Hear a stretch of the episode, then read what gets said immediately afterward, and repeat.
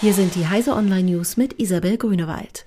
Bundesnetzagentur verteidigt geplante Regeln für Mobilfunkversteigerung. In wenigen Wochen wird der Rahmen für die Versteigerung der 5G-Frequenzen in Deutschland festgezurrt und die Debatten werden hitziger. Der Präsident der Bundesnetzagentur Jochen Hohmann hat nun die Pläne seiner Behörde verteidigt, bei der Versteigerung keine lückenlose Versorgung zu verlangen. Ein flächendeckender Ausbau mit der 5G-Technologie bereits jetzt ist unverhältnismäßig teuer, sagte Hohmann. Die Netzagentur gehe mit ihren Versorgungsauflagen an die Grenze des wirtschaftlich Zumutbaren und rechtlich Möglichen. Twitter bringt die chronologische Timeline zurück. Twitter will seinen Nutzern mehr Kontrolle zubilligen. Sie sollen wieder darüber entscheiden können, wie die Timeline sortiert wird. Ursprünglich zeigte Twitter die Tweets einfach chronologisch an. Oben waren die neuesten Beiträge zu lesen, weiter unten alles alte.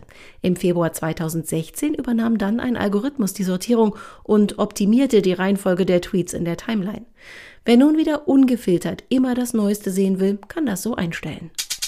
Kontaktloses Bezahlen in Europa auf dem Vormarsch. In Europa wird mittlerweile fast jede zweite Kartenzahlung im stationären Handel und bei stationären Dienstleistungen kontaktlos vorgenommen. Dies entspricht einer Verdopplung der Quote aus dem Jahr 2017. Deutschland liegt im europaweiten Vergleich mit 15 Prozent zwar deutlich unter diesem Schnitt, der Wert bedeutet aber gleichwohl eine Verdreifachung gegenüber dem Vorjahr. Zu diesen Ergebnissen kommt eine Analyse des Kreditkartenunternehmens Mastercard. Japanischer Milliardär soll mit SpaceX zum Mond fliegen.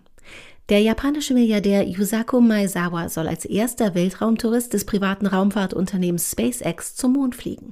Der Flug mit der Big Falcon Rocket werde ungefähr eine Woche dauern und soll, wenn alles gut geht, im Jahr 2023 stattfinden, sagte SpaceX-Chef Elon Musk. Das Raumschiff, das erst noch gebaut werden muss und zunächst ausgiebig getestet werden soll, werde um den Mond herumfliegen und sich ihm dabei auf etwa 200 Kilometer nähern. Die Entwicklung des Raumschiffs soll etwa 5 Milliarden US-Dollar kosten. Diese und alle weiteren aktuellen Nachrichten finden Sie auf heise.de.